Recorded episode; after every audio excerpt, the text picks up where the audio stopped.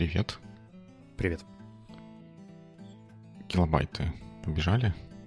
Да, да, прыгают, бегут в припрыжку. Спасибо, спасибо аудио хайджеку. Это хорошо. А у нас в эфире 213 выпуск подкаста «Боевикли» с его замечательными ведущими. Тобой, Вячеславом Рудницким. И тобой, Димой Маленко. Новый апгрейд нашего introduction. Да, ну мне всегда, я, мы так говорим, оно так красиво у нас уже теперь получается, но мне кажется, что у тех, кто нас слушает первый раз, все равно могут остаться вопросы, кто из ху. У тебя сегодня перепрыгивание между языками просто на ура. А, сегодня поговорим о документе, который опубликовали в Организации Объединенных Наций, который называется Human Development Report — отчет о человеческом развитии, но мы его читали на английском, поэтому я сразу предупреждаю, что будет, наверное, большое количество англицизмов в этом подкасте. Ну, что ж, бачили очі, що купували. Как говорится, что есть, то есть.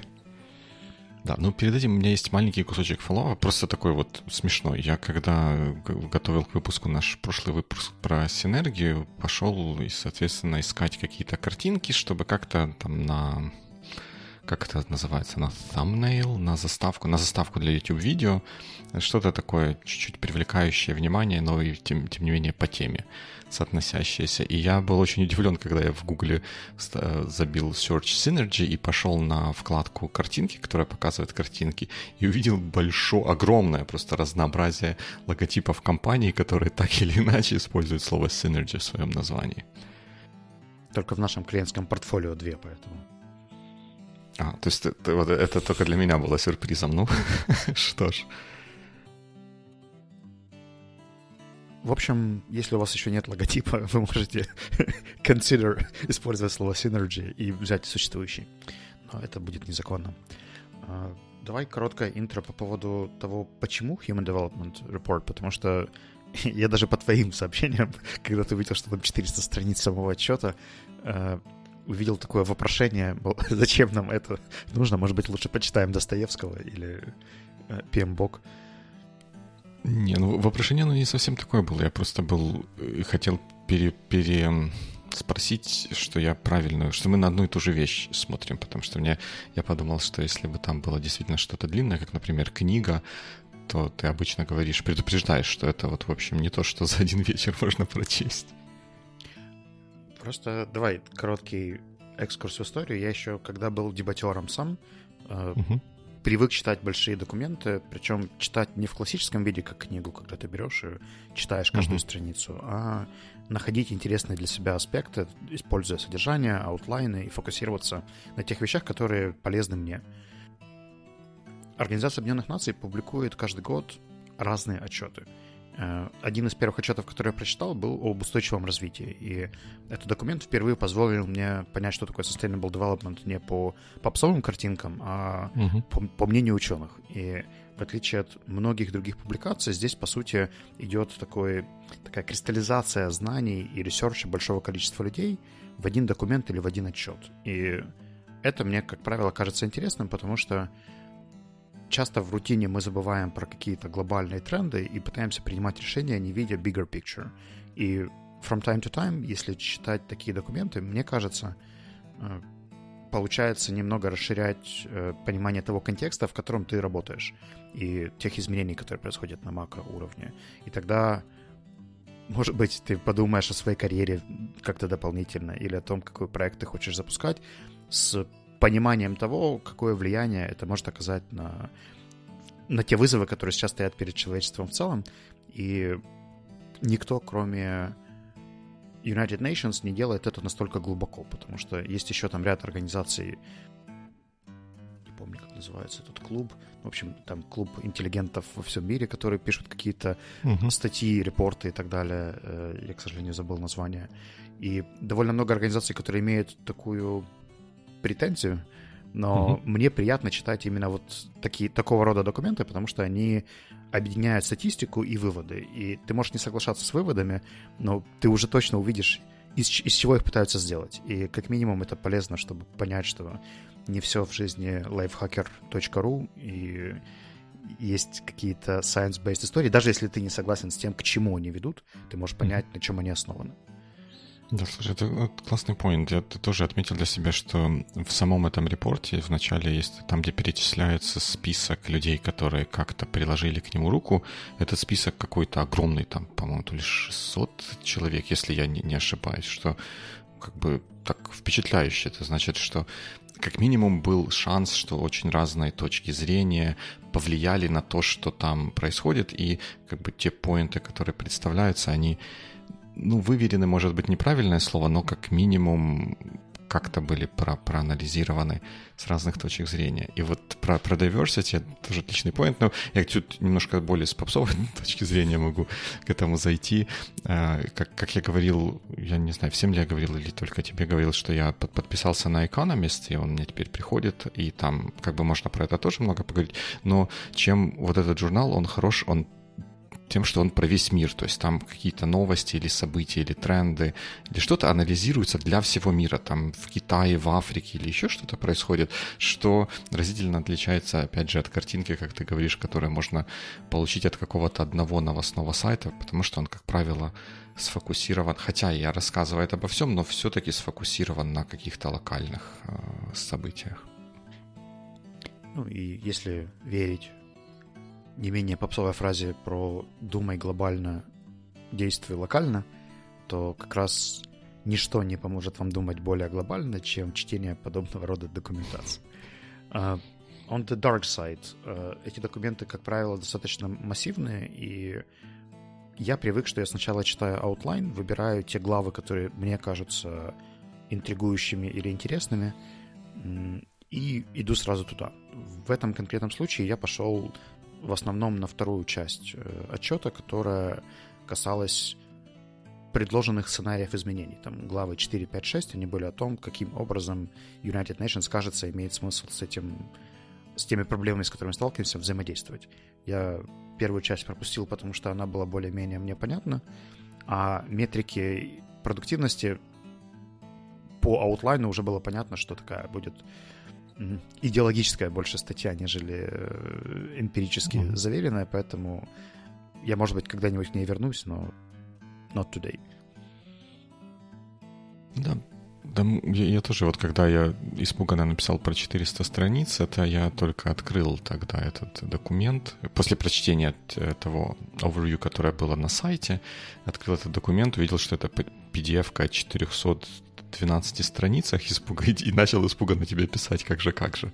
А потом, разобравшись чуть глубже, я понял, что на самом деле там содержательных частей не их много, э, содержательного текста, но не 400 страниц, потому что там где-то в конце статистические таблицы, где-то просто список каких-то референсов, где-то список картинок, список табличек во всем этом документе. Ну, наверное, как и положено в репорте, чтобы вот можно было сделать то, о чем ты говорил, найти то, что тебе нужно, важно, интересно в нем более простым образом.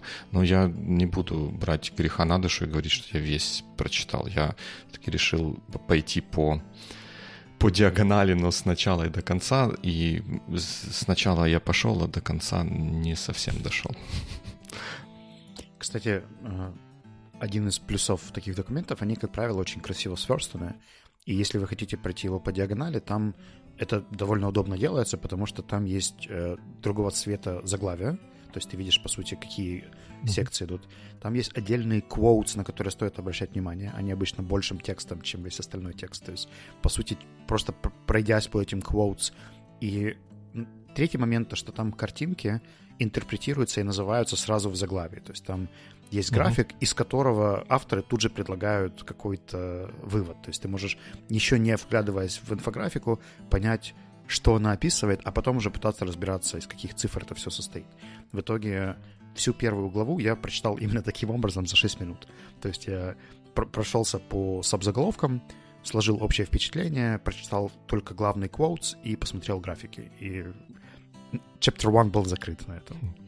Ну, знаешь, я тоже для себя что-то подобное отметил. Единственное, что я к вот этим quotes как-то испытал противоположное чувство. Я как-то где-то для себя решил, что они выбирали цитаты. Да, понятно, что они выбирали такие, которые бы какой-то смысл несли, будучи прочитаны самостоятельно, но при, поэтому они получались такими какими-то претенциозными, что ли, слишком пафосными, и я, наоборот, стал читать подзаголовки, графики, названия разделов, а на сами вот эти вот выделенные цитаты чуть меньше обращать внимание. Вот это так.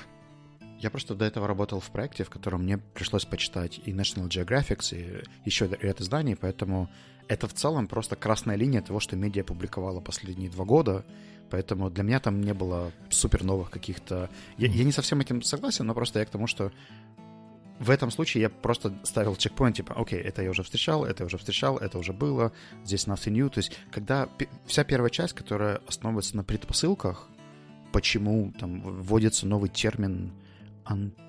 Как, как он назывался? Anthropocene. А. Я не знаю, на, на русский это как переводится, наверное, эм, антропозой какой-нибудь, вот это как палеозой, мезозой, потому что по-английски, по-моему, они тоже там мезосин, палеосин называется. Если коротко, то прямо в названии отчета есть это слово, и оно называет или предлагает новое название эпохи, которая mm-hmm. отвечает за недавнее наше прошлое и, скорее всего, предыдущее какие-то, там, не знаю, 200-300 лет, которые в основном повлияли на биологию, зоологию, геологию планеты в значит- значительной мере. И этот термин неформальный, то есть он не используется в каких-то science, но, с другой стороны, как можно стать более формальным, чем использование в названии отчета Организации Объединенных Наций? По-моему, это очень даже формализация. Ну, они оправдывают введение, или они предлагают этот термин, да, и оправдывают его введение тем, что за последние, ну, наверное, в большей степени десятилетия влияние человека на планету перевесило влияние планеты на человека. То есть, если в целом посмотреть, то куда все движется, и силы, которые в это э, к этому прикладываются, то, наверное, человечество стало занимать получила контрольный пакет акций, если так можно выразиться. Давай, наверное, перед тем, как пойдем в какие-то детали, я спрошу у тебя, может быть, каких-то таких общих наблюдениях, что, что тебе в основном бросалось в глаза, пока ты читал, угу. смотрел? Первое, что мне бросилось в глаза, когда я читал еще вот это введение, которое на, на сайте, это хотел сказать анпрецедентное использование, беспрецедентное использование слова беспрецедентный, но на самом деле нет, это прецедентное использование слова беспрецедентный. Вот прям слишком много там этого было, на мой вкус. Вот как-то как-то уж... Наверное, это можно объяснить желанием привлечь внимание и как-то взбудоражить общественность, чтобы люди задумались и начали что-то делать немножко по-другому. Но введение написано в очень таком алармистском э, тоне, некоторые его, его части. Мне здесь вспомнился эпизод подкаста Pessimist Archive про election hacking, но интересно было там то, что они проследили историю использования слова «беспрецедентный», что там в какой-то момент кто-то из политиков придумал эм, использовать в своей политической кампании, что это вот беспрецедентные выборы, и вот там мы стоим без, перед беспрецедентным прецедентным вызовом, и вот нам нужно это выберите только меня, потому что иначе вообще все будет плохо. И с тех пор регулярно во всех выборных кампаниях использовалось слово беспрецедентный. Вот это то, что, то, что бросилось мне в глаза. Второе, ну, то, что я говорил, что эм, репорт, он такой всесторонний, ну, может быть, не, не обязательно всесторонний, но очень многосторонний по количеству людей, по количеству проблем, метрик или аспектов, которые исследовались, и этим он очень такое производит впечатление большое.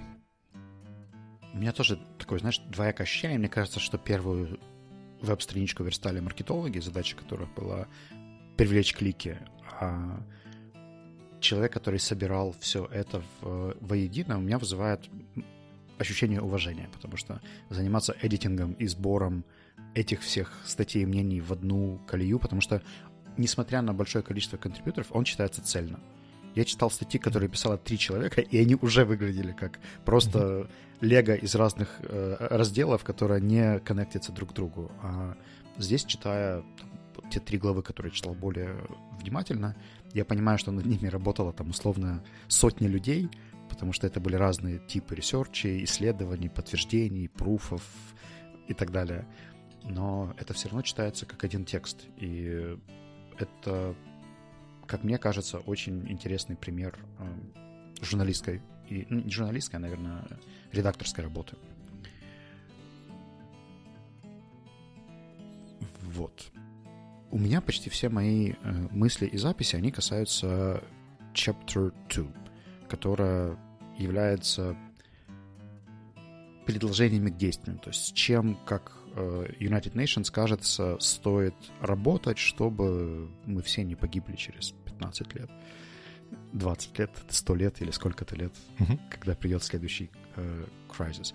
Возможно, если у тебя есть какие-то комментарии по предыдущей первой главе или по вступлению, их имеет смысл сделать до того, как мы пойдем в Solutions.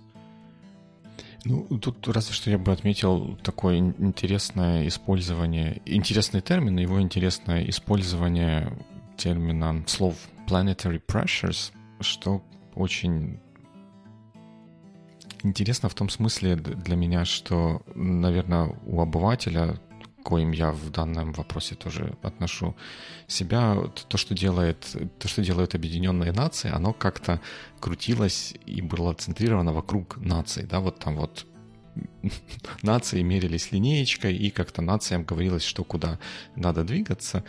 А вот здесь, э, наверное, один из первых, эм, первых раз, первых ситуаций, когда увидел, что э, вот задумывается еще и о чем-то как бы более глобальном, да, может быть, это, может быть, этот репорт будет первым шагом к тому планетарному правительству, э, которого все боятся или еще что-то. Но, но сама идея того, что то, что происходит где-то в отдельной точке земного шара, оно находится под влиянием не только того, что непосредственно где-то здесь и рядом, а еще и чего-то большого, что за всем этим стоит.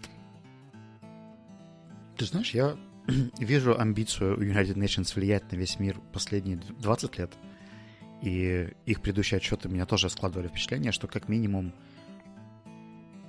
прослеживание э, причинно-следственных связей и кто как влияет, даже страны, которые не входят в UN, но все равно как-то контрибьютят в э, общие челленджи и кризисы, военные, социальные, экологические, экономические и так далее, они все равно попадают под внимание этих документов. И там тот же отчет об устойчивом развитии, который я читал еще в далеком 2006 году, mm-hmm. он закладывал в том числе там возможность создания новых экономических парадигм, а, социальные челленджи по кросс-культурной коммуникации между developed и developing countries. И очень много таких интересных. Кстати, прикольно, что мне кажется, что мы почти не говорим развивающиеся и развитые страны как термины. Мы до сих пор используем какие-то там третьего мира или какие-то еще uh-huh, такие uh-huh. термины. Хотя третий мир — это вообще военная терминология. UN использует последнее вот время именно developed и developing, всего две категории. И аспекты взаимодействия между ними — это такая красная линия, которая проходит практически везде, и в этом отчете в том числе, как мне кажется. Из тех chapters, которые я читал, э, мне больше всего мыслей и противоречий вызвала глава 4. Э, она называется «Социальные нормы». И одно из предположений, что нам нужно менять наше поведение, социальные нормы для того, чтобы каким-то образом влиять на ситуацию. А, пятая глава, она больше говорит уже про э, как incentives перевести. Э, Стимулы. Стимулы в плане каких-то финансовых компенсаций, э, налогов и так далее. Ну, в общем, такие больше, наверное, экономические incentives, нежели какие-то другие. И эти две главы, они вызвали у меня больше всего как бы вопросов, наблюдений, и если ты готов, я могу попробовать их. Да, да, да, да, я готов. Я, я тоже вот эти главы еще, еще, еще были у меня силы, я их, я их читал, наверное, я тоже смогу поучаствовать осмысленно в дискуссии. Мне на 143 странице запала картинка 4.5, где был social poll о том, от чего люди готовы отказываться, чтобы спасти планету, и от чего люди не готовы отказываться, чтобы спасти планету. И on the top of the chart там были всякие странные продукты, упаковки. В общем, все то, что сейчас популярно. Мне буквально недавно коллега сказала, что я вот хочу себе бамбуковый стаканчик для кофе, чтобы он был многоразовым и можно было его использовать. И какие-то вот такие штуки, они, правда, мне кажется, такими очень тренди, и я вижу, что многие люди готовы как-то заниматься ресайклингом, другими упаковками, пакетиками для шопинга, пакетиками для пакетиков для шопинга и так далее. Но что меня здесь смущает, то что самые непопулярные, вот низкие категории, они касаются наших потребительских привычек в питании. Это молочные продукты, мясо. И насколько я понял из предыдущих э, историй, то индустриальное производство этих продуктов, оно является одним из очень весомых contributors, э, факторов, которые влияют на производство э, о боже, carbon dioxide, э, углекислого газа. Углекислого газа. И если мерить импакт от переработки либо использования каких-то многоразовых uh-huh. штук и изменения привычек питания, то то, на что мы готовы, дает намного меньше влияния на проблему, чем то, на что мы не готовы. И здесь вот прямо оно расположилось, знаешь, самое влиятельное и самое вредное внизу таблички, там, где мы совсем не готовы, а самое менее э, влиятельное вверху таблички, мол, да, давайте мы это сделаем и будем чувствовать себя хорошо. Вот я там сдам батарейки, пере, переработаю бумагу и буду чувствовать себя супер эко-френдли. Ой, у меня тут прям есть какое-то количество, ну, не, не мыслей, а каких-то тоже вокруг этого наблюдений. Вот ты начал с того, что Эм, этот часть, она говорит о том, что от чего люди готовы отказаться для того, чтобы спасти планету. Я бы к этому добавил еще то, что на самом деле люди не так уже много от чего готовы отказаться, не то чтобы спасти планету, а для, того, чтобы спасти там, своих детей или себя. Вот э, на, на, на моей практике был пример, когда я уже так говорю, да, когда я еще жил, жил в Украине. Э, э, ну, ну, в этом смысле, что когда у меня еще была машина, у меня здесь пока еще нет другой машины, а в Украине у меня была машина. И в один прекрасный момент пришло время, э, что в ней умерла деталь, которая называется каталитический конвертер, которая единственное ее предназначение в автомобиле это делать выхлопные газы более менее вредными, не более чистыми, а менее, менее вредными, чтобы обеспечить полное там, сгорание топлива, whatever. И это единственное, зачем нужна эта деталь в автомобиле. И она при этом всем, она достаточно недешевая. И когда пришло время ее поменять, я поехал на сертифицированное СТО, сертифицированную деталь купил, и сертифицированно ее же поставил. Это стоило что-то там в районе 500 евро, что-нибудь такое. И когда потом кто-то меня где-то спрашивал, ну как-то вот это в разговоре всплывало, я очень часто видел недоумение, типа, а зачем? Можно же было просто вырезать трубу, поставить, это 500 евро вот это на все, на все потратил, потратить. И мой разговор о том, что Э, ну, я не хочу добавлять к тому, чтобы там был плохой воздух в нашем городе и вообще из-за чего там дети, у детей или у кого-то в будущем бы появлялась какая-то астма или еще что-то такое, особо впечатления не, не производил на людей. Поэтому тут, э, конечно, наверное, сложно ожидать от людей отказы от чего-то ради какой-то абстрактной планеты, если они не всегда готовы отказаться от того, что, что прямо вот непосредственно может повлиять на, на их жизнь. Ты знаешь, мне кажется, это еще отлично описывает следующая картинка сразу после 4.5, это 4.6. Она рассказывает о том, какие у нас есть ожидания от того, кто должен работать с э, этими планетарными челленджами. И очень многие люди ожидают, что это функция государства и государств в том, чтобы каким-то образом повлиять на экологическую ситуацию.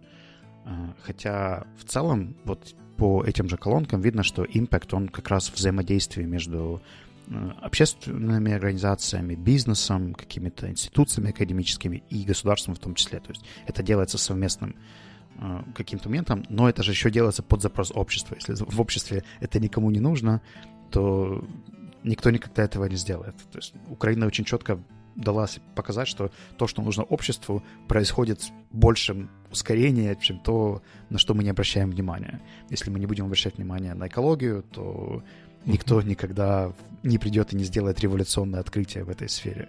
То есть мы обращаем внимание на бизнес, на IT, на какие-то налоговые истории, и там происходят какие-то изменения, оцифровываются процессы, диджитализация и так далее, происходят там, где есть наше внимание. И для меня вот эта вещь является парадоксальной, потому что я 7 лет читал о том, как государство теряет контроль, теряет функции, становится недееспособным, что, мол, все, мы идем к децентрализации, дальше будет другое общество, networking society, будут хабы, все остальное будет делаться между ними быстро-быстро, а государство потеряет монополию. А теперь я смотрю на COVID, как, как быстро мы просили и ждали от государства защиты и реакции, и адекватных действий, и координации всего, что нужно делать. Климатические изменения, которые являются самым главным вызовом для человечества на ближайшее время, угу. которые мы тоже даже не можем примерить на себя. То есть это, знаешь, такая огромная проблема, и нам кажется, что мы, ну что можем сделать, да, там водичку закрывать, э, трубу прикрутить к, угу. или сертифицированную деталь к своему автомобилю. Но в целом она настолько массивна, что кажется, что это не наша сфера влияния. Хотя мне кажется, что это как раз одно из самых основных ключевых заблуждений, которое приводит к проблеме. Ну, тут тоже какие-то мысли есть. Я, я тоже видел эти такие отчеты, что вот все, там, демократия загнивает. Да даже в этом, в этом отчете, чего греха таить, в вводной части, что там um, set back to democracy and stuff like that. Знаешь, э, я бы тут провел чуть-чуть параллель, например, с космическими какими-то исследованиями. Ведь как каких-то 50 лет назад это было что-то, что находилось полностью в, в, в монополии государства. Просто никакая, никакое другое entity не могло себе позволить, просто оно не имело такого, такого количества ресурсов, чтобы заниматься космическими исследованиями.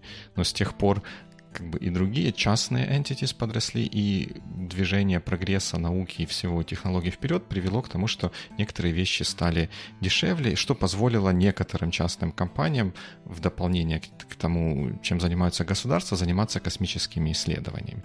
Я это привожу здесь к, к, к тому, что когда мы все кричим, что вот нам государства не нужны, мы будем сами социальные хабы, networking society, о котором ты говоришь, мы, э, скорее всего, в, это, в эти моменты думаем о тех вещах, которые находятся в нашей власти, которые влияют на нашу повседневную жизнь. Там я сам могу себе выбрать банк, э, или там банков этих есть много. То есть вот у меня есть свобода, и я I'm, I'm empowered, и у меня есть инструменты для того, чтобы функционировать самостоятельно, не, ну, независимо от государства. Просто государство где-то на фоне существует своими, со своими какими-то правилами.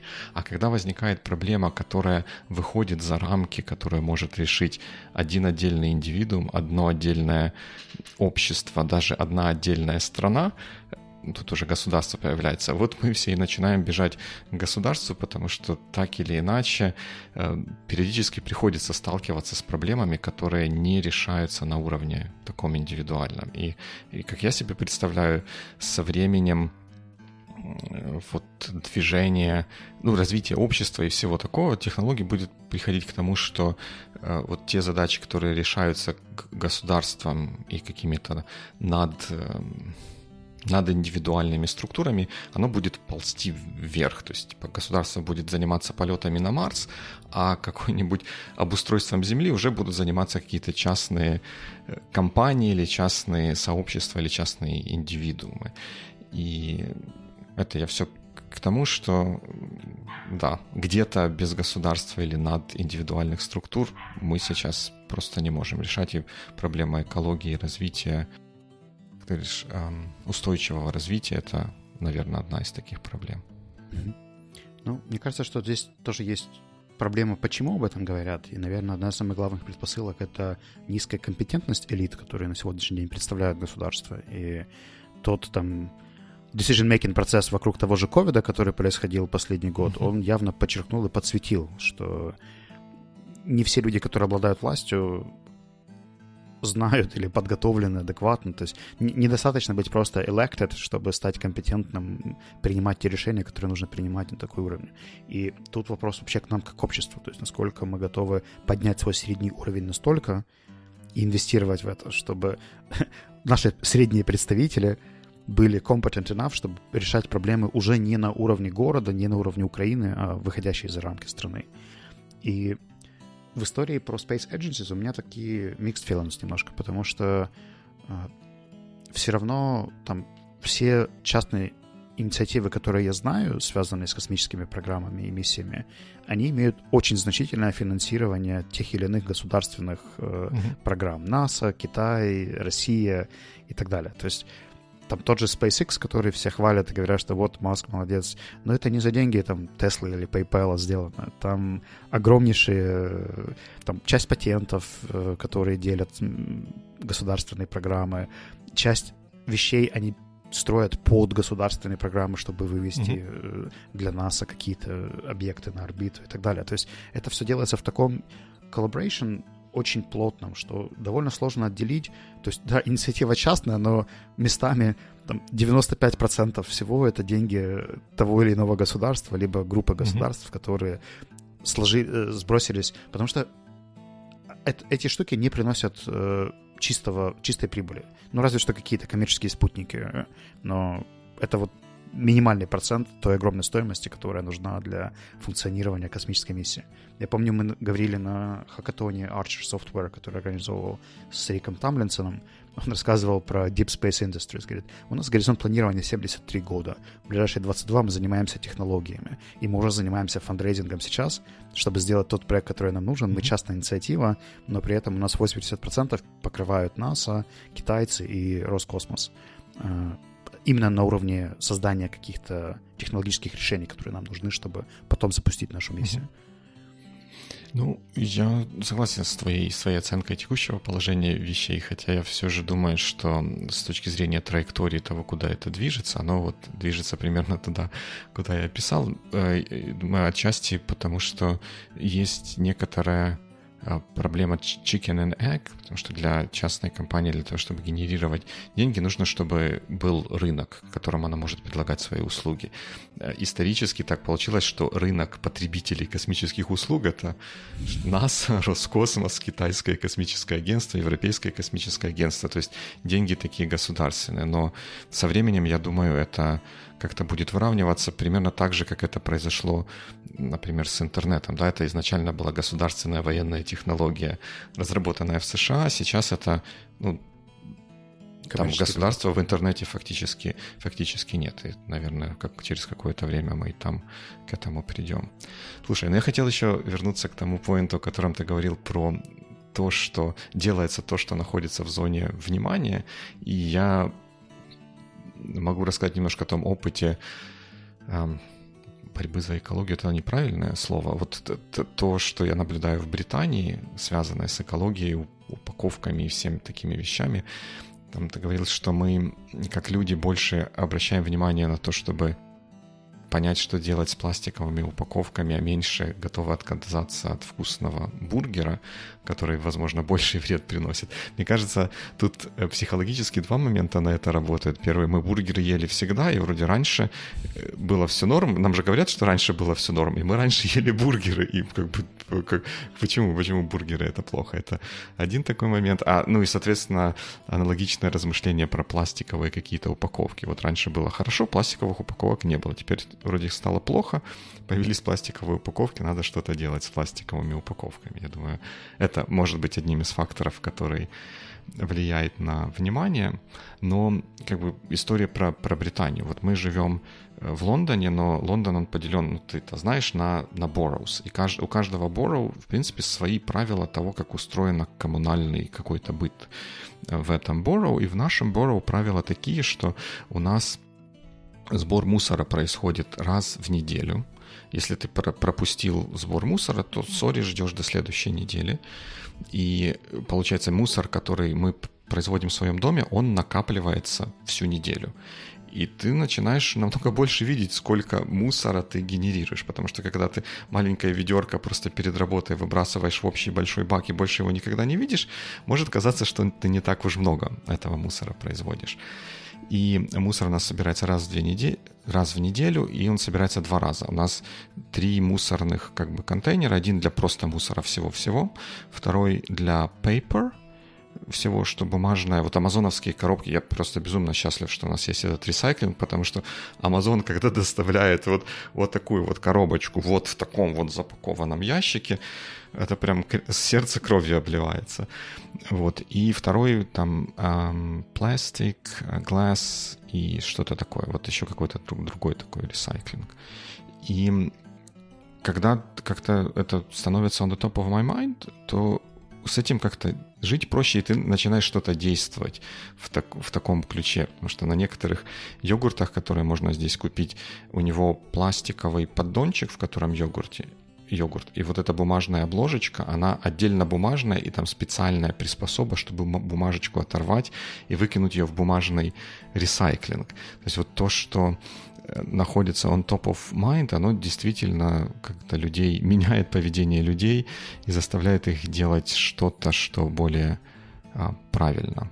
И, мне кажется, в том числе и такой репорт, вот если через эти репорты и рассказы о нем или рассказы о каких-то других вещах мы поднимем важность, в том числе, наверное, это можно назвать sustainable farming или healthy um, eating habits, то это тоже, тоже будет полезно. Мне очень нравится табличка, которая называется The Waste э, Hierarchy, иерархия растратности. И там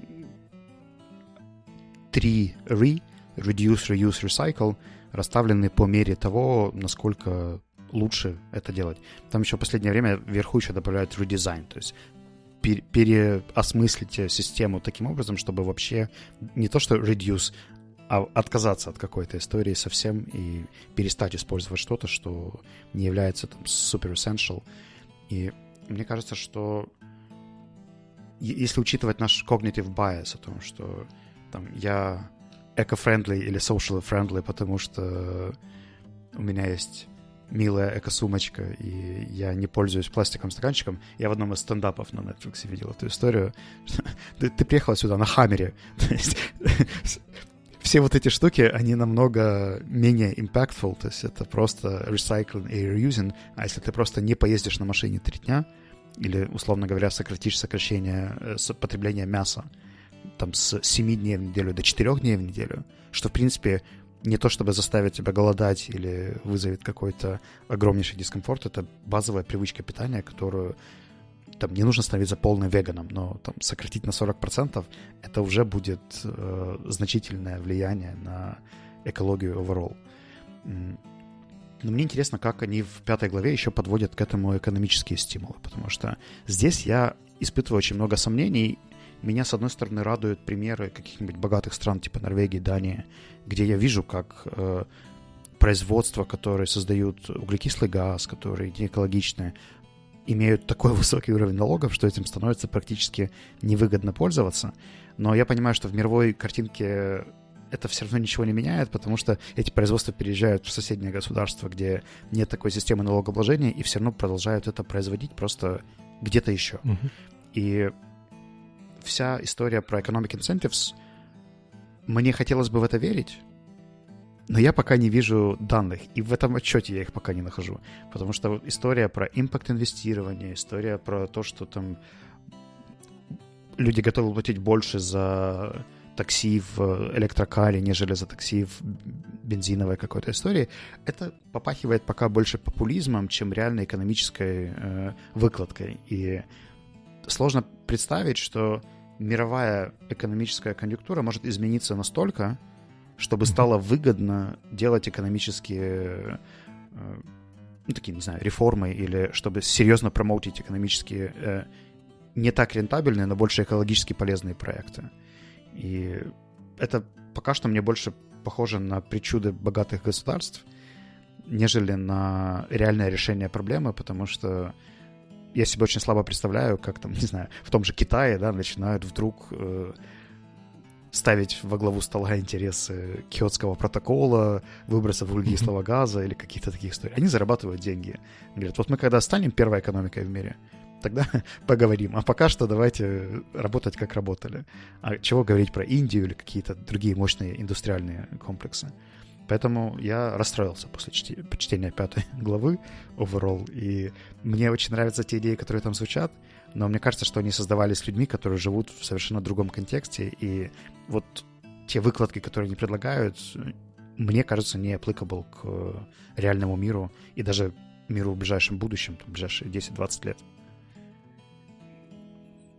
Ну да, мне нечего особо предложить, чтобы тебя успокоить или как-то разбавить твое расстройство. У меня схожие мысли были здесь, э, тоже читая об этих финансовых каких-то инструментах. Вот мне в глаза бросилось, бросился дисбаланс между тем, что импакт как бы мы оцениваем, или вот проблему мы оцениваем на уровне планетарном, то есть это плохо для планеты. А вот эти финансовые инструменты, которые предлагаются, они на уровне индивидуальных стран, что тоже как-то странно взять какую-нибудь Исландию и, и Китай. Это все равно, что каштанка супротив человека. как бы надо, может быть, тоже какую-то еще как-то это соизмерять. И,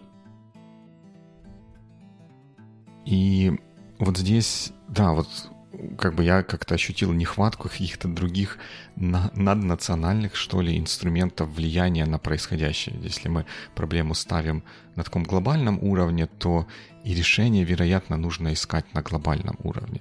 И мне кажется, что это немножко сходно с проблемами, которые решают руководители команд, когда есть какая-то цель команды, и есть какое-то количество людей, которые входят в эту команду разнородных специалистов. И нужно найти способ, каким транслировать цели, которая есть у команды, в цели, которые достижимы каждым из вот этих вот отдельных людей, так, чтобы в конце концов, суммарно мы получили то, что требуется от команды. Единственное, что усложняет еще задачу в таком вот планетарном масштабе, это то, что нет одного руководителя команды, который обладает role power и может заставить всех делать, что нужно. Мы все вот эти члены команды, и вот здесь интересно, мне кажется, правильный mindset подходить к этому так, а что я могу делать сам, невзирая на то, что будут делать остальные, такого, что в целом будет двигать ситуацию в позитивном направлении. Там вот в social norms, э, вот в этой главе там было про силу mm-hmm. что люди двигаются за примером, и, возможно, вот те нации или те страны, которые ну, назовем их более развитыми, которые, как ты говоришь, более обеспокоены вот этими всеми вопросами, если бы, если они будут думать не о том, как всех заставить делать так, как вот они считают правильными, а будут для себя искать такие способы действия, которые в итоге будут приводить к тому, что все будут потихоньку, ну, хоть как-то разворачиваться в правильном направлении, это будет более эффективно. Но это будет долго. Вот мне кажется, это главный челлендж, потому что сегодняшние инструменты взаимодействия между государствами, дипломатические, они, ну давай так, создавались в других условиях и были призваны решать другие проблемы. А та проблема, с которой мы сталкиваемся сейчас, она должна решаться на международном уровне, а вот эти конвенции и хартии, которые мы подписываем, mm-hmm. Там, а-ля киотские протоколы и так далее, и их реализация потом на местах, она совершенно иначе выглядит. Но я не до конца согласен с...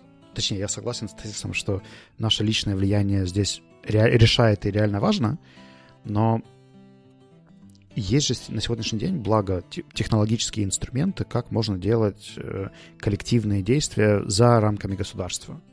И делать, ну, там, условный Linux, да, который собирался как идея, mm-hmm. как иде, идеология, скорее, открытой операционной системы, э, которую создают люди для того, чтобы там, противопоставить что-то корпорациям. И, ну, мне не нравится немножко мотивация, там, ну, мы покажем вам, как, как надо. Но если у этого будет healthy идеология, то инструменты для взаимодействия за рамками государственных институций, которые бы тоже могли влиять, Просто вопрос в координации этого всего. Я знаю, что в Linux огромное количество людей волонтерили именно менеджмент. И это то, чего я не вижу в сегодняшних социальных инициативах, которые international. У них все равно есть какая-то прям институция-институция, которая фандрейзит, собирает и пытается mm-hmm. собрать волонтеров под что-то. Но в целом такие примеры там, еще 200 лет назад были вообще нереальны. Сейчас мы их видим, и они становятся масштабнее, шире, больше, предлагают какие-то продукты, создают реальные решения. И хотелось бы верить, что при том, что мы больше привыкаем к этому стилю, и мы видим где-то удачные примеры такой коллаборации, то, mm-hmm. возможно, если проблема планетарного уровня, то либо государствам нужно как-то переизобрести инструменты общения друг с другом, потому что современная дипломатия медленная, неэффективная и решает другие истории. Скорее, интересы государства защищает, нежели интересы угу. планеты. Э, либо вот работа над какими-то проектами, выходящими Точнее, видишь, они не выше государства, они ниже уровня государства, но они его обходят, потому что здесь, по сути, границы не существует, и там, глядя на какие-то...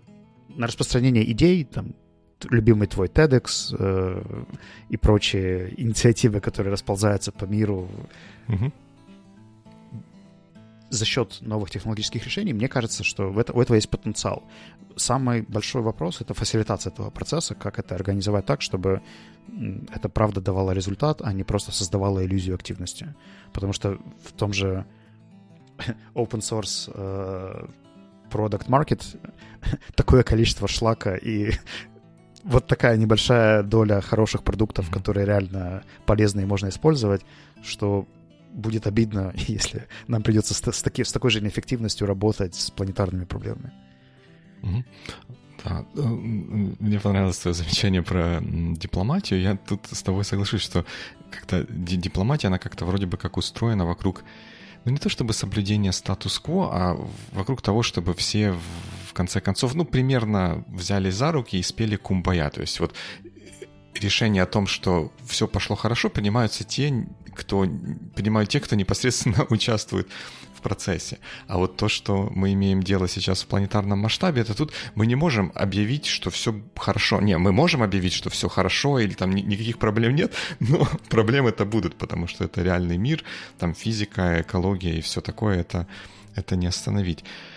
А, но мне кажется, что вот то, что ты говорил о взаимодействии людей, оно не противоречит, вернее как, это, наверное, то же, что я пытался сказать, только я как-то косноязычно об этом э, говорил, что я, я имел в виду, что попытки что, вернее, сложно построить какую-то топ-даун структуру, которая все государства или все сообщества mm-hmm. заставила бы двигаться в нужном направлении, что как раз, наверное, у нас намного больше шансов сделать это bottom-up э, в тех местах, где у нас такие возможности есть, и, возможно, потом это поднять, поднять повыше. Ведь если так вдуматься, вот одно из э, Спасибо, что ты меня к этой мысли привел. Amazon э, наверное, один из больших потребителей электричества в, на, на, всей, на всей планете со всеми дата-центрами AWS, на котором работает куча, куча всего, куча всех сервисов. Они сейчас э, двигаются в направлении того, чтобы поменять традиционные Intel процессоры на процессоры на архитектуре ARM, которые обладают при той же производительности намного-намного меньшим элект... Э, энергопотреблением. И если Amazon это сделает, то это уже наверняка будет иметь какой-то какое-то отражение на общем состоянии экологии на Земле. Это как раз пример того, что внутри на, на более низком уровне, под, под государством, если это скоординировано. Ну, в данном случае координация проста, потому а что... Amazon это... может быть покруче некоторых государств. Ну, ну да, но, но имею в виду с, с точки зрения такой политической, социальной организации. Э, да, здесь эм, как это, что я хотел сказать, координация супер проста, потому что это один Amazon, который координирует все дата-центры по своему, по, по всему миру, но, но тем не менее без государства будет достигнут какой-то нужный эффект. Это не, не к тому, что государство здесь бесполезное, а к тому, что не обязательно ждать, пока государство куда-то развернется. Окей. Okay. А есть ли у тебя еще какие-то поинты, которые тебе кажется стоит поднять или упомянуть? Наверное, наверное, нет. У нас тут чуть позитивная нота какая-то сформировалась. Я хочу ее зафиксировать, да, потому что... Это был выпуск, посвященный статье, которую мы читали. Значит, следующий должен касаться research. Исходя из этого, у меня вопрос. Я так понимаю, что пока что все топики предложил я, поэтому, как там, оружие предложил я, место выбираешь ты. А, смотри, вот я, я вписал эту часть в, в content-based episodes, потому что там есть контент, но мне кажется, что это может быть ресерчем. Я давай сделаю пич, а ты скажешь, mm-hmm. это ли интересно или и уместно ли для следующего выпуска. Я как-то попал недавно на старое видео CGP Грея, 8 примерно летней давности о том, как он побывал на каком-то симпозиуме то ли ютуберов, то ли эдю, эдютуберов или еще чего-то такого.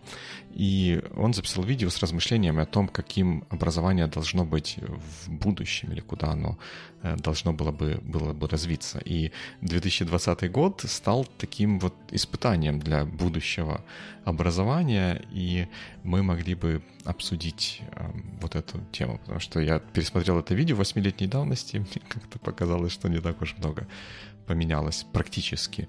А, и те предложения или те мысли, которые Грей озвучивал, они не, пока что не осуществились. И не очень понятно, осуществляться, осуществятся ли.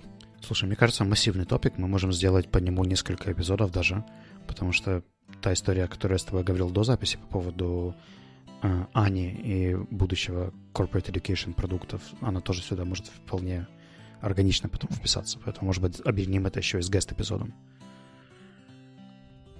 Да, вполне. Ну, то есть вот мой пич окончен. Пич э, успешен, там, продано или... Не знаю, как правильно реагировать сейчас. Всем встать. Всем good week.